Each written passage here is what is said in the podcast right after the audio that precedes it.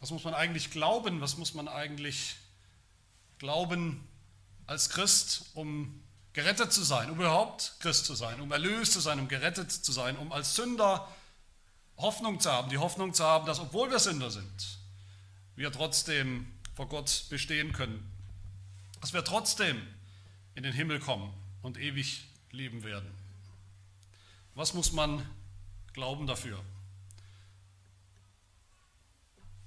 Kannst du vielleicht die Lautstärke ein bisschen runter? Irgendwie ist da so ein arger Brummton im Mikrofon drin. Was müssen wir glauben, um gerettet zu sein? Und wenn ich das so frage, ist das keine Fangfrage oder vielleicht ist es doch eine Fangfrage. Vielleicht habt ihr schon an, angefangen, die Antwort zu geben für euch. Viele würden sagen, die Antwort ist ganz einfach. Wir müssen einfach an Jesus Christus glauben. Wenn wir an Jesus Christus glauben, dann sind wir gerettet. Die Antwort, diese Antwort ist richtig, sie ist aber auch falsch. Je nachdem, wie wir sie verstehen, je nachdem, wie wir sie meinen. Wenn wir meinen, wir müssen nur an Jesus Christus glauben, aber nicht, dass er in Wirklichkeit, in Ewigkeit der Sohn Gottes war und ist. Manche sind da immer sehr allergisch, wenn man nachfragt, wenn man mit theologischen Fragen über diesen Jesus kommt, reagieren sie sehr allergisch, sie sagen, man muss halt einfach glauben, einfach an ihn glauben. Wenn wir meinen, wir müssen nur an Jesus glauben, aber nicht unbedingt, dass dieser Jesus eine Person der Dreieinigkeit, des Dreieinen Gottes ist, wenn wir meinen, an Jesus glauben, ja, aber nicht unbedingt, dass er wirklich gelebt hat, wirklich gestorben ist, wirklich tot war, wirklich auferstanden ist. Wenn wir an Jesus glauben, aber nicht, dass er leibhaftig, also mit einem Leib, einem menschlichen Leib, aufgefahren ist in den Himmel sichtbar vor den Jüngern. Wenn wir an Jesus glauben, aber nicht an die Kirche, sein Leib.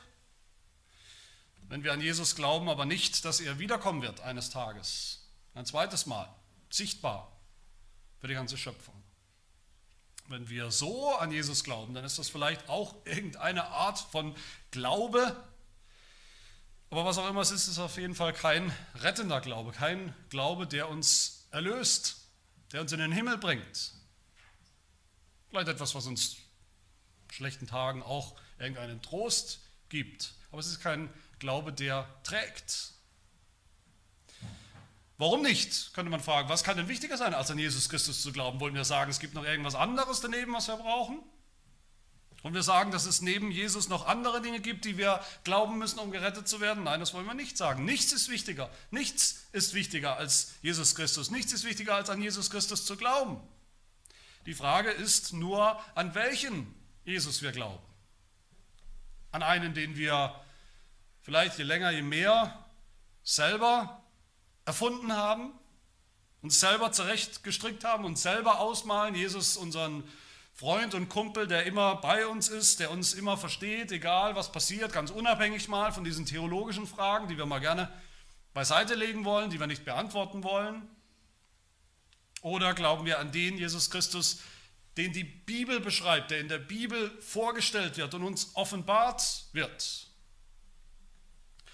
Es stimmt, wenn wir an Jesus Christus glauben, dann sind wir erlöst, dann sind wir gerettet. Aber nur, wenn wir an den Jesus Christus der Bibel glauben, den einzigen, den es je gegeben hat, den einzigen, der je gelebt hat und der noch lebt. Den einzigen, der auch nicht das Produkt unserer, unserer Fantasie ist, unserer frommen Fantasie vielleicht. Heute geht es um dieses Thema, den rettenden Glauben. Und wir wollen uns drei Dinge anschauen mit Hilfe dieser, dieser drei Fragen aus dem Katechismus. Nämlich erstens, wahrer Glaube hat einen Inhalt. Und zweitens, wahrer Glaube rechtfertigt, rettet, erlöst. Und drittens, wahrer Glaube ist kein Werk, das wir tun, sondern ein Geschenk. Zum Ersten, also wahrer Glaube hat einen Inhalt. Das hoffentlich ist uns allen bekannt und vertraut. Das haben wir immer wieder gesehen, das haben wir uns angeschaut über Monate jetzt in unserem Katechismus. Das habe ich immer wieder betont. Das ist ein Grund für den Katechismus, den Inhalt, dass wir den Inhalt des Glaubens lehren und verstehen und lernen. Das ist ein Grund für Lehre ganz allgemein, den Inhalt des Glaubens rüberzubringen. Wenn der Glaube nur oder vor allem ein Gefühl wäre, ein, ein, ein Gefühl des des Vertrauens, dann bräuchten wir am Ende, wenn wir ehrlich sind, bräuchten wir keine Predigten, dann bräuchten wir keinen Katechismus, dann bräuchten wir kein Bekenntnis, dann bräuchten wir keine Lehre, keine Lehrer. Dann könnten wir uns zusammensetzen, vielleicht auch heute Nachmittag, Licht ausmachen, bei Kerzenschein, vielleicht ein Gläschen Cognac dazu oder eine Tasse Räubuschtee oder was auch immer, Händchen halten und uns gegenseitig in die richtige Stimmung versetzen. Das wäre vielleicht viel effektiver. Manche denken, dass das der Glaube vor allem oder vielleicht nur ein Gefühl ist.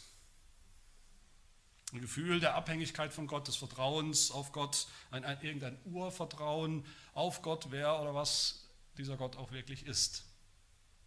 Gott ist derjenige, den wir tief im Herzen spüren.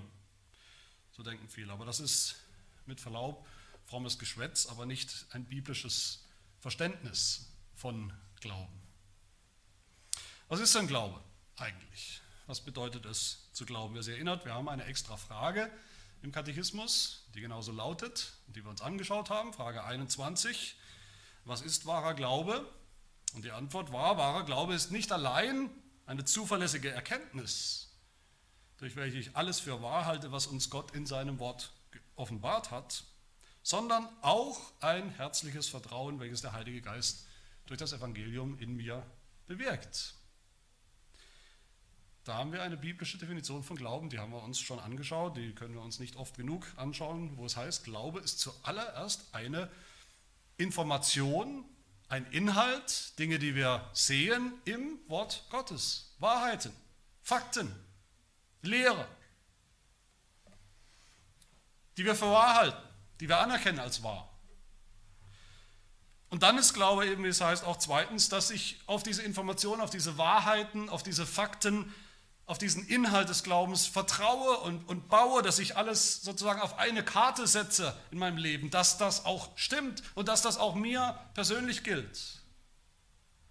Das ist wahrer Glaube. Das ist die Definition von einem Glauben, von dem einzigen Glauben, der uns retten kann.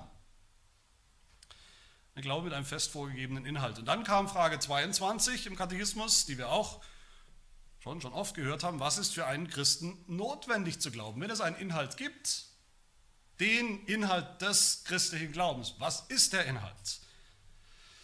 Und die Antwort war, alles, was uns im Evangelium zugesagt wird, wie es unser allgemeines, wahrhaftiges, christliches Glaubensbekenntnis zusammengefasst lehrt. Und was ist dieses Glaubensbekenntnis? Das ist das apostolische Glaubensbekenntnis, das wir uns angeschaut haben seit Frage 22, in, seit, seit Juli letzten Jahres beschäftigen wir uns im Detail mit diesem apostolischen Glaubensbekenntnis in einzelnen Artikeln. Das ist der Inhalt des christlichen Glaubens. Und es gibt keinen anderen.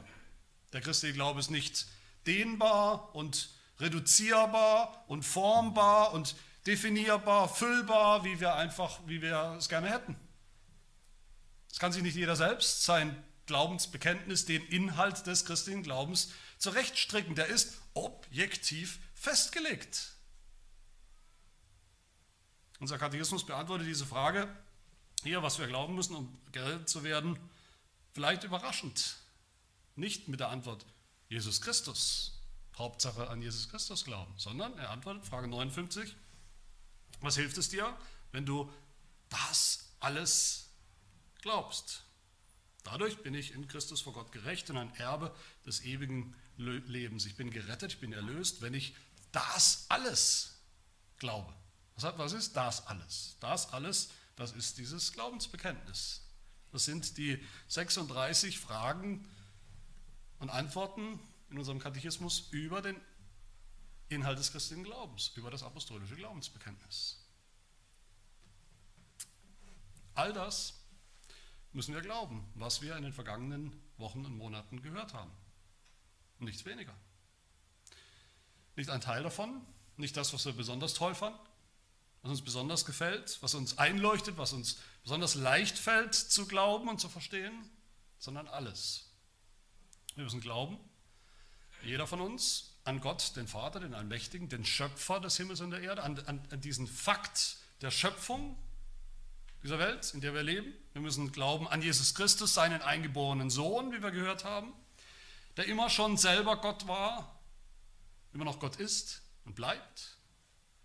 Wir müssen glauben, dass er empfangen wurde durch den Heiligen Geist, dass er geboren wurde von der Jungfrau Maria. Dieses Wunder, das wir uns anschauen, das biologisch Unmögliche, so ist ein Wunder eben, dass eine Jungfrau schwanger geworden ist, wie Gott es versprochen hat im Alten Testament schon, dass es so gekommen ist.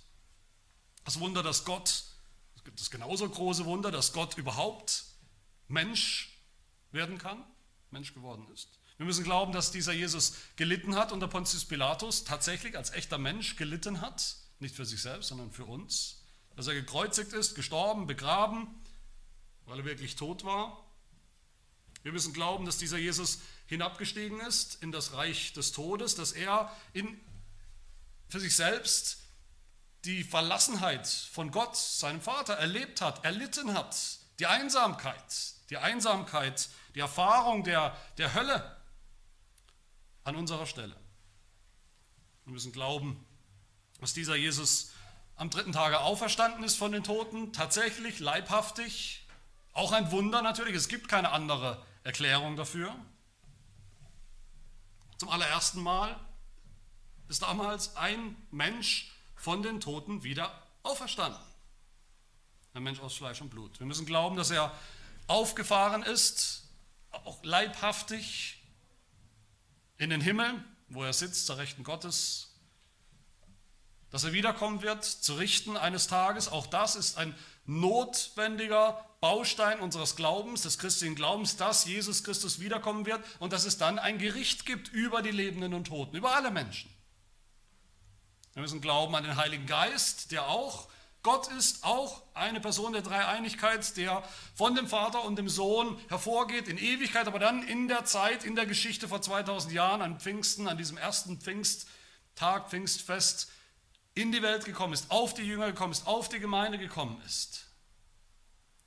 Und wir müssen glauben an die heilige Kirche, an die Gemeinschaft von unheiligen Heiligen, die die Bibel Heilige nennt, obwohl die Bibel weiß, obwohl Gott weiß, dass wir noch nicht durch und durch heilig sind. Ganz im Gegenteil. Glauben, dass wir in dieser Kirche, im Kontext dieser Kirche regelmäßig die Vergebung der Sünden empfangen und erleben. Und weil Jesus Christus auferstanden ist, wie wir es gerade gehört haben, müssen wir auch an die Auferstehung der Toten ganz allgemein glauben und die Auferstehung von allen Menschen zum Gericht und dann entweder auf Ewigkeit in die Hölle oder auf Ewigkeit in den Himmel bei Gott. Ja, wir müssen glauben, dass es dieses ewige Leben gibt. So endet unser Glaubensbekenntnis. Dass wir ein, e, ein Erbe des ewigen Lebens sind, wie es der Katechismus hier sagt in Frage 59. Das ist das alles was wir glauben müssen. Das alles muss jeder glauben, der sich Christ nennen will, der irgendeine Hoffnung hat, gerettet zu sein, bei Gott zu sein, in Ewigkeit, im Himmel zu sein, der hofft, dass sich, dass er nach diesem, nach seinem irdischen Leben bei Gott sein wird in alle Ewigkeit. Und ich hoffe, ihr habt diese Wiederholung auch für euch selbst genutzt, wie es ja sein sollte bei jeder Predigt eigentlich, dass ihr für euch selbst auch überprüft und euch fragt, wie steht es eigentlich bei mir? Vielleicht auch jetzt als Zäsur mal, nachdem wir dieses Glaubensbekenntnis so intensiv behandelt haben, wie steht es bei euch, wenn ihr nochmal mental durchgeht, wie wir es ja gerade getan haben, durch die einzelnen Artikelchen des Glaubensbekenntnisses. Wie schneidet ihr ab? Glaubt ihr das alles? Wer all das nicht glaubt, wer nur manches davon glauben kann, der ist kein Christ. Der kann auch nicht behaupten, dass er an Jesus glaubt. Ich glaube zwar nicht Artikel 10, 11 und 12, aber ich glaube trotzdem an Jesus. All diese Aussagen sagen uns, wer dieser Jesus Christus wirklich ist. Jeder einzelne davon. Es ist keine verzichtbar. Auf keine können wir verzichten. Keine ist nebensächlich. Und wer das glaubt, für den gilt das, was wir dann in Frage 60 lesen, das ist mein zweiter Punkt. Der, dieser Glaube, rechtfertigt uns, rettet uns. Der Glaube an den wahren Jesus Christus. Wenn wir so glauben, wenn wir diesen Glauben haben, wenn wir diese Dinge uns nochmal vor Augen führen und im Herzen glauben, zustimmen, ja, und darauf vertrauen, dann passiert etwas. Das ist nicht irgendwie ein reines Gedankenspielchen, was in unserem Kopf oder in unserem Herzen, dann passiert tatsächlich etwas in der Realität. Jedes Mal, wo ein Mensch diese Dinge glaubt, darauf vertraut, dann spielt sich ein Drama ab. Das Drama der Rechtfertigung.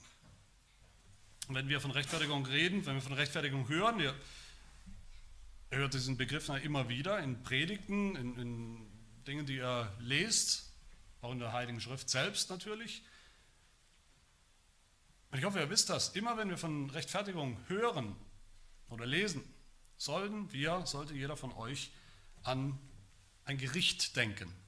Nicht ein Gericht, was man isst, sondern ein Gericht, wo es Richter gibt, wo es Anwälte gibt, an ein Gerichtsdrama. Daher kommt das Wort Rechtfertigung, daher kommt auch diese biblische Wahrheit dahinter, die dahinter steckt, dieses ganze biblische Drama. Das ist ein Drama vom äh, Gericht, was sich vor Gericht abspielt. Wir alle oder die meisten von uns haben nicht so viel Erfahrung erster Hand von Gerichten. Ich hoffe, ihr seid noch nicht allzu oft vor Gericht äh, zitiert worden. Manche von uns kennen es, weil sie vielleicht schon mal Zeugenaussage gemacht haben oder als Besucher da waren oder auch einen Anwalt kennen oder selber sowas studiert haben. Vielleicht kennen wir es vor allem aus dem Fernsehen auch.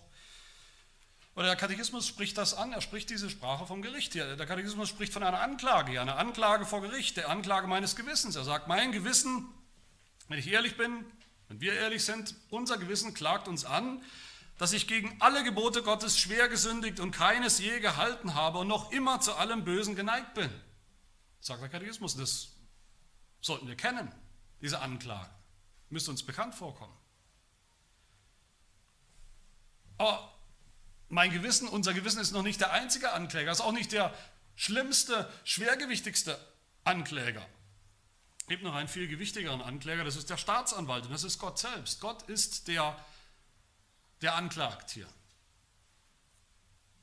Auch Gott klagt mich an, weil ich ein Sünder bin, der gegen alle Gebote Gottes, gegen seine Gebote schwer gesündigt hat und keines je gehalten hat. Auch Gott klagt mich an.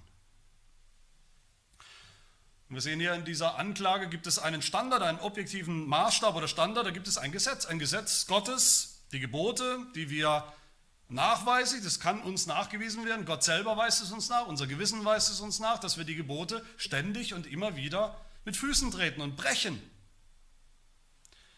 Und Paulus, der Apostel Paulus, beschreibt die Anklage so in Römer 3, es ist keiner gerecht, auch nicht einer, es ist keiner, der verständig ist, der nach Gott fragt, sie sind alle abgewichen, sie taugen alle zusammen nichts, da ist keiner, der Gutes tut, da ist auch nicht einer.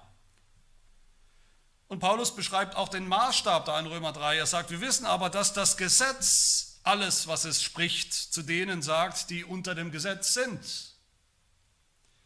Und Paulus beschreibt dann auch das Urteil in diesem Vers, was sich ergibt, damit jeder Mund verstopft werde und alle Welt vor Gott schuldig sei, alle Menschen schuldig sind, weil aus Werken des Gesetzes, durch Halten des Gesetzes kein Fleisch vor ihm gerechtfertigt werden kann.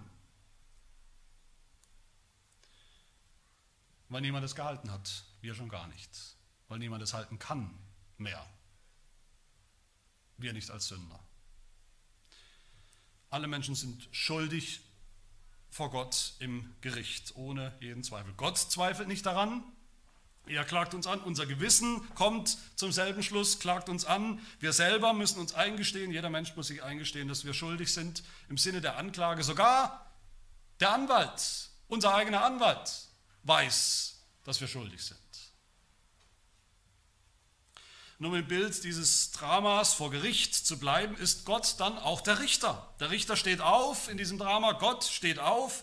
Gott will gerade, will uns, jedem Einzelnen von uns, gerade die, die Strafe auferlegen, die wir verdient haben, ohne jeden Zweifel, als Verbrecher gegen sein Gebot, gegen seine Ehre, gegen seine Heiligkeit, gegen die Ehre des Schöpfers, der uns ja gemacht hat, der mit Recht Gehorsam und Anbetung von uns fordert, verlangt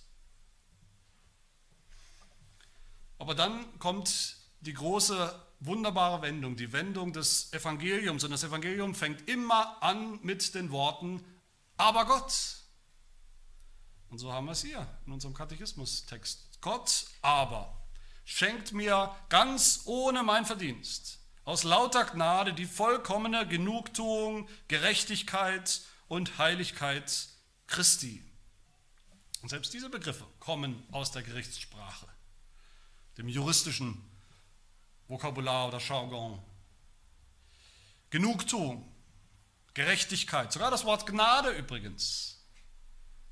Der Richter will eigentlich schon die Strafe verkünden, verhängen, die er verhängen muss als gerechter Richter.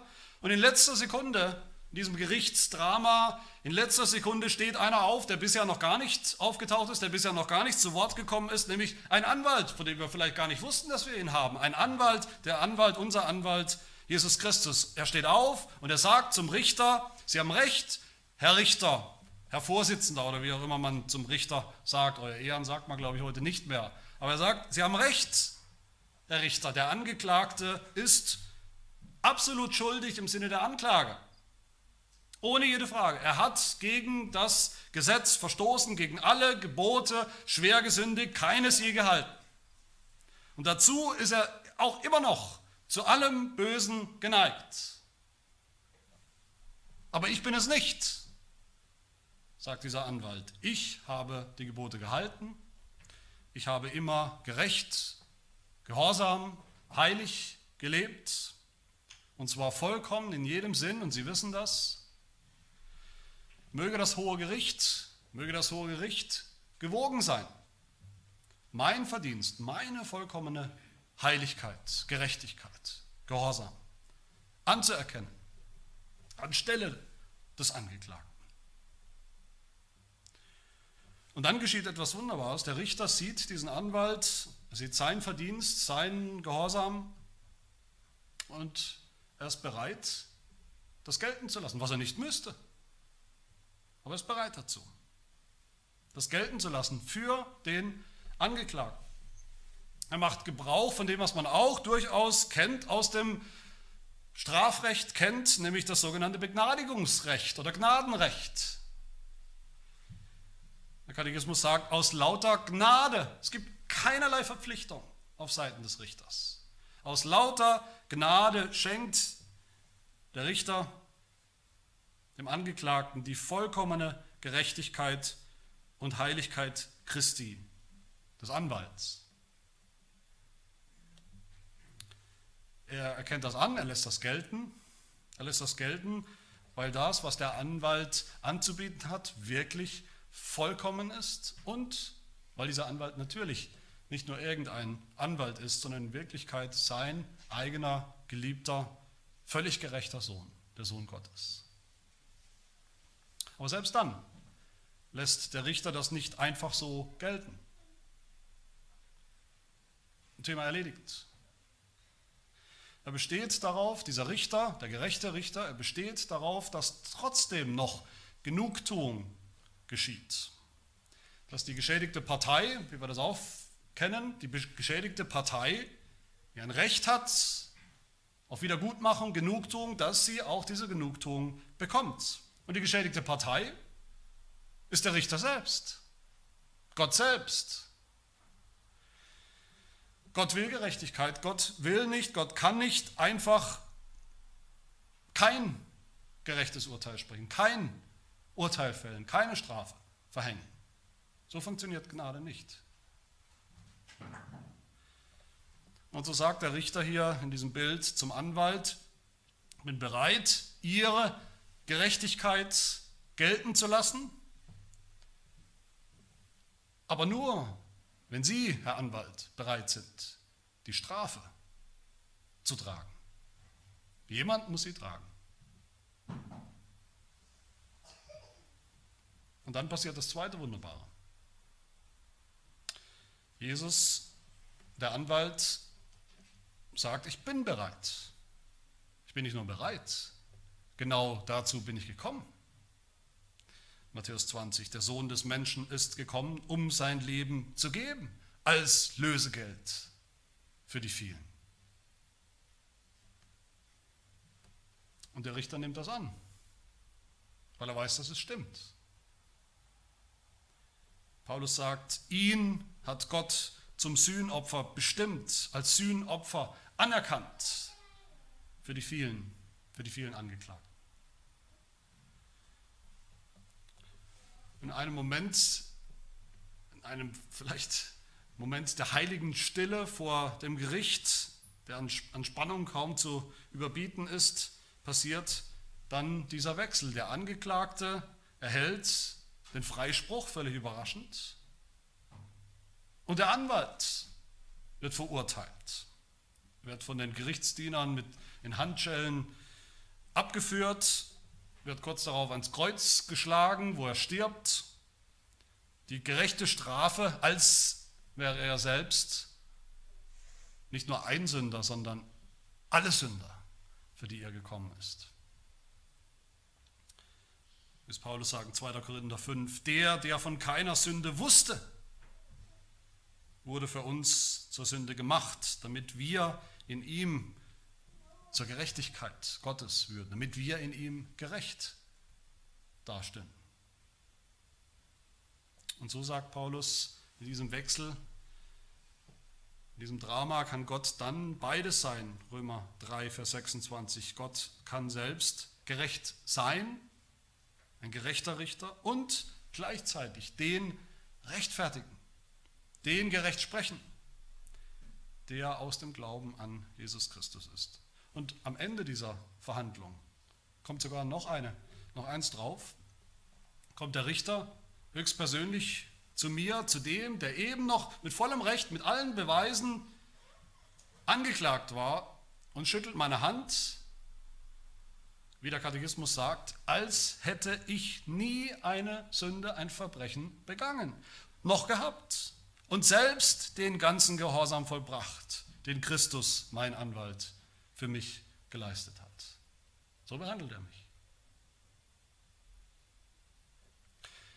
Meine Lieben, das ist das Bild. Das ist das biblische Bild, das biblische Drama von der Rechtfertigung von Sündern.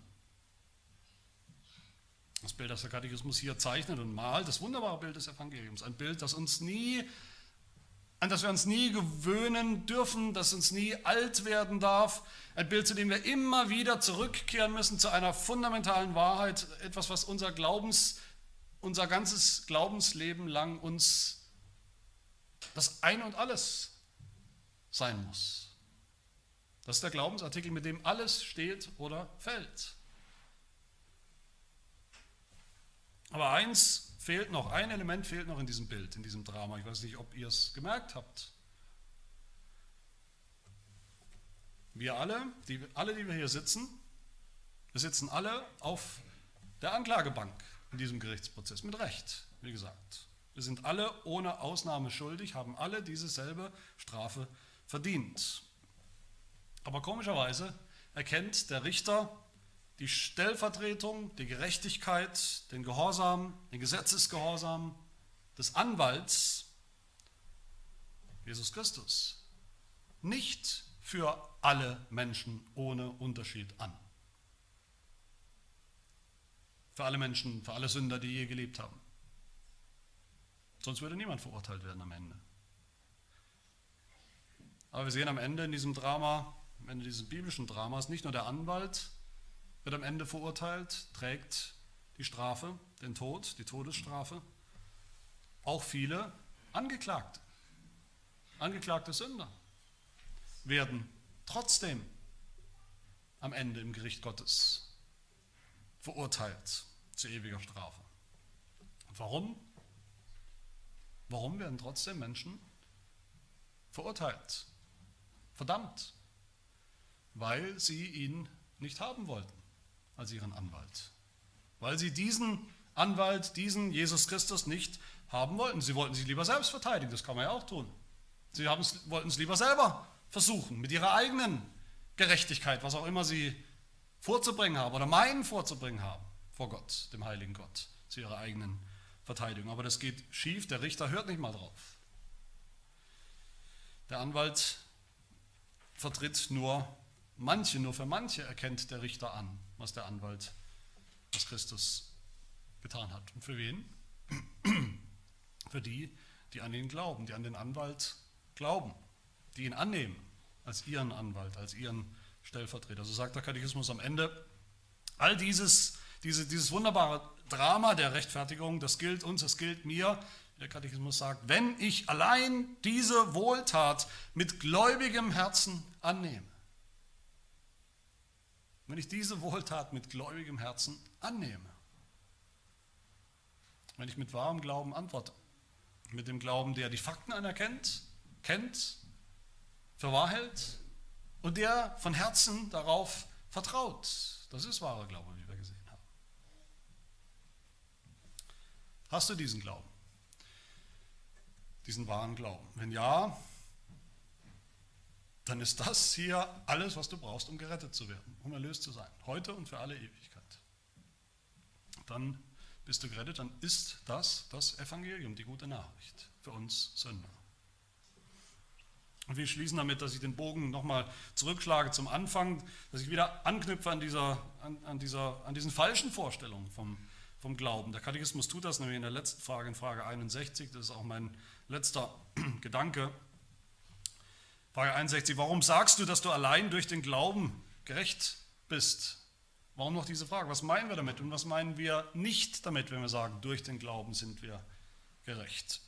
Was wir damit meinen, positiven Sinn, das haben wir gerade gesehen, in diesem Gerichtsdrama, wenn ich diese Wohltat, die Wohltat, dass der Anwalt Jesus Christus bereit ist, bereit war, für mich zu sterben, und dass der Richter bereit war, seine Gerechtigkeit anzuerkennen als meine, wenn ich das mit gläubigem Herzen annehme, dann bin ich gerettet, dann bin ich gerecht vor Gott, freigesprochen. Mehr brauche ich nicht, niemals. Aber was wir nicht meinen, ist, dass dann der Glaube das ist, was uns rettet. Streng genommen rettet uns der Glaube nicht. Rettet der Glaube niemanden. Niemand wird von seinen Sünden gerettet als Sünder, weil er glaubt. Viele denken das. Viele Menschen, viele vermeintliche Christen, die sich für Christen halten, sagen das sogar. Man muss halt einfach glauben. Irgendetwas glauben, Hauptsache man glaubt, der Inhalt ist sekundär, Hauptsache, dass man fromm ist, geistlich irgendwie, spirituell. Wenn ich das bin, wenn ich in, in, in Berührung bin mit dem Göttlichen, dann wird Gott das anerkennen. Meine fromme Haltung, meinen frommen Versuch. Wer glaubt, den wird Gott als würdig anerkennen, als würdig des Heils, als würdig des Evangeliums. Aber das ist ein völlig falsches Verständnis des Glaubens und das ist ein, ein sehr gefährliches Verständnis des Glaubens. Wer so redet, der baut am Ende natürlich nicht auf Jesus Christus, nicht auf das Evangelium, der baut am Ende doch wieder auf sich selbst. Der baut auf seine Fähigkeit zu glauben. Der baut auf die Qualität seines Glaubens, auf, auf die Würdigkeit der Tatsache, dass er glaubt. Und damit macht er am Ende den Glauben wieder neu zu seinem eigenen Werk, Menschenwerk, mit dem er dann im Gericht wieder vor Gott treten will und sagen will, schau mal Gott, was ich hier habe, meinen Glauben, das musst du doch anerkennen. Du musst mich doch retten, freisprechen. Sieh, was ich dir bringe. Nein, unser Katechismus sagt völlig richtig und absolut wichtig auch. Er sagt, ich gefalle Gott nicht deswegen, weil mein Glaube ein verdienstvolles Werk wäre. Im, im, Im, Originaltext, im deutschen Originaltext heißt es, nicht wegen der Würdigkeit meines Glaubens, Wer das denkt, wer denkt, dass Gott ihn rettet, mich rettet, weil Gott so beeindruckt ist von der Tatsache, dass ich glaube,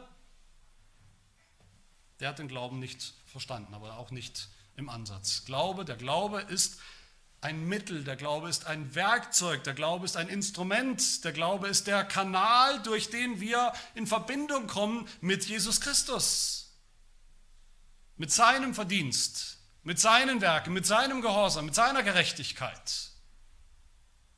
Der Glaube ist nicht Teil meiner Gerechtigkeit, nicht das Beste von allen Werken, das ich Gott bringen könnte.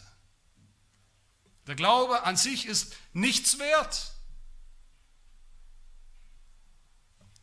Wer meint, der Glaube an sich rettet, der Glaube an sich rettet, und das ist, wie wenn man sagen würde, ein Mensch, der in der Wüste unterwegs ist, der dem Verdursten nahe ist, der findet eine Flasche, eine Flasche mit Wasser, da ist noch Wasser drin und einen Strohhalm dazu und er trinkt daraus und weil er in letzter Sekunde sozusagen dieses Wasser findet und trinkt daraus, dann bleibt er am Leben und wenn wir jetzt denken und sagen würden, der ist gerettet worden, dieser Mensch ist gerettet worden durch den Strohhalm, das ist völliger Quatsch. Was ihn rettet, ist das Wasser. Der Strohhalm ist das Werkzeug, das Mittel, durch den er an das Wasser gekommen ist. Und so ist der Glaube. Der Glaube ist nur das Mittel, durch das wir an das Wasser, an das Wasser des Lebens kommen, das wir so dringend brauchen, damit wir leben. Was zählt, ist Christus. Was zählt, ist allein die Genugtuung, die Gerechtigkeit, die Heiligkeit Christi und nichts in uns. Und die kann ich mir nicht anders, sagt der Katechismus zum Schluss, als durch den Glauben annehmen und mir zueignen, mit dem Werkzeug des Glaubens, durch den Kanal des Glaubens, durch das Mittel des Glaubens. Ich meine, wenn wir das begreifen, wenn wir begreifen, endlich, dass wahrer christlicher Glaube einen definierten Inhalt hat. Der Inhalt ist Jesus Christus, das Evangelium, eben der ganze Christus, wie er uns im Glaubensbekenntnis, im ganzen Evangelium vor Augen gestellt hat, wenn wir begreifen, dass wir schuldig sind als Sünder vor Gott, dem gerechten Richter, aber dass wir in Jesus Christus auch unseren gerechten, vollkommenen, heiligen Anwalt haben, den Gott anerkennt, der für uns die Strafe getragen hat.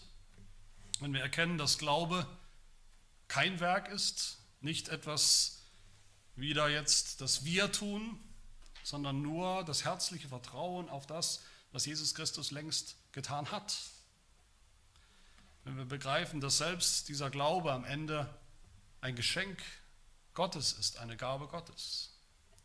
Er schenkt uns diesen Strohhalm. Wir machen den nicht, wir bringen den nicht hervor aus eigener Kraft, haben ihn irgendwo in unserer Tasche. Er muss uns geschenkt werden. Wenn wir das begriffen haben, wenn wir das glauben, dann sind wir gerecht vor Gott. Dann sind wir, wie es unser Katechismus sagt, in Christus vor Gott gerecht und ein Erbe des ewigen Lebens. Lass uns dafür unserem Herrn danken. Wir beten. Herr, wir danken dir für dieses Evangelium. Wir danken dir, dass, obwohl wir Sünder sind, schuldig vor dir, dem gerechten Richter, dem heiligen Gott, sogar unser eigenes Gewissen uns anklagt und schuldig spricht, dass du uns doch oder deshalb einen Stellvertreter gesandt hast, einen Anwalt, deinen Sohn Jesus Christus, der bereit war, die Strafe für uns zu tragen und der dir in allem deinem Gesetz vollkommen gehorsam war. Und dass du bereit warst, in diesem fröhlichen Wechsel sein Verdienst, das, was er getan hat, seinen Gehorsam als unseren anzuerkennen, aus lauter Gnade. Herr, hilf, dass wir dieses Evangelium immer, jeden Tag neu, von unserem Aufstehen bis zu unserem ins Bett gehen, klar und deutlich vor Augen haben, dass wir es uns vor Augen halten, vor Augen halten lassen, dass wir es glauben mit wahrem Glauben mit herzlichem Vertrauen. Und dass wir so auch mit erleichtertem und befreitem Gewissen uns freuen dürfen auf das ewige Leben, das wir erben werden.